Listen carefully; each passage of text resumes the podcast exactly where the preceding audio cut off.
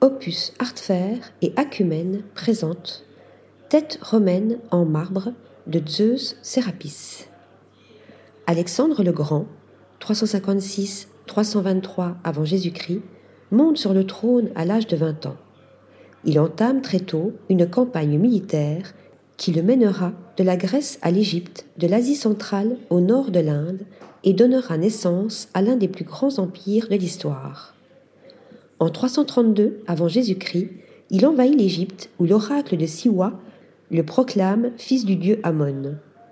À sa mort, en 323 avant Jésus-Christ, son empire est divisé en quatre blocs de pouvoir. L'un de ses généraux, Ptolémée, hérite de l'Égypte et se déclare bientôt pharaon.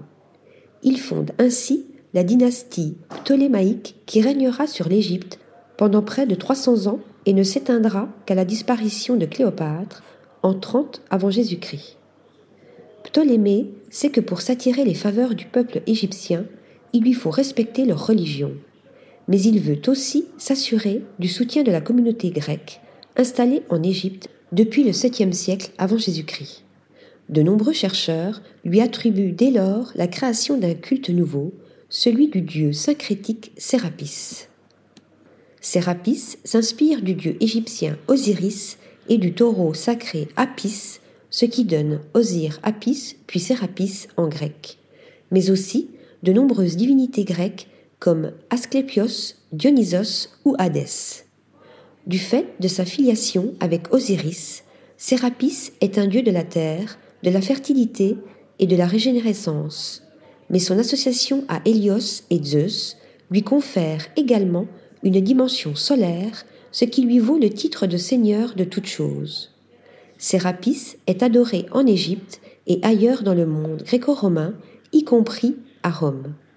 On retrouve même sa trace dans la province romaine de Bretagne, aujourd'hui l'Angleterre. Cette tête en marbre représente Sérapis avec une barbe dense et une longue moustache. Son visage est encadré d'une chevelure épaisse et bouclée qui présente de nombreuses cavités et figure des yeux mi-clos en amande ainsi qu'un nez fin et pointu. Datée du deuxième siècle de notre ère, d'une hauteur de 12,8 cm, elle est très probablement inspirée du Sérapis colossal du temple d'Alexandrie, attribué à l'artiste romain Bryaxis. Elle est issue d'une collection privée allemande antérieure aux années 1930. Photo de la pièce de monnaie. Après sa mort, sur les pièces de monnaie, on représente souvent le profil d'Alexandre surmonté des cornes d'Amon en signe de son caractère divin.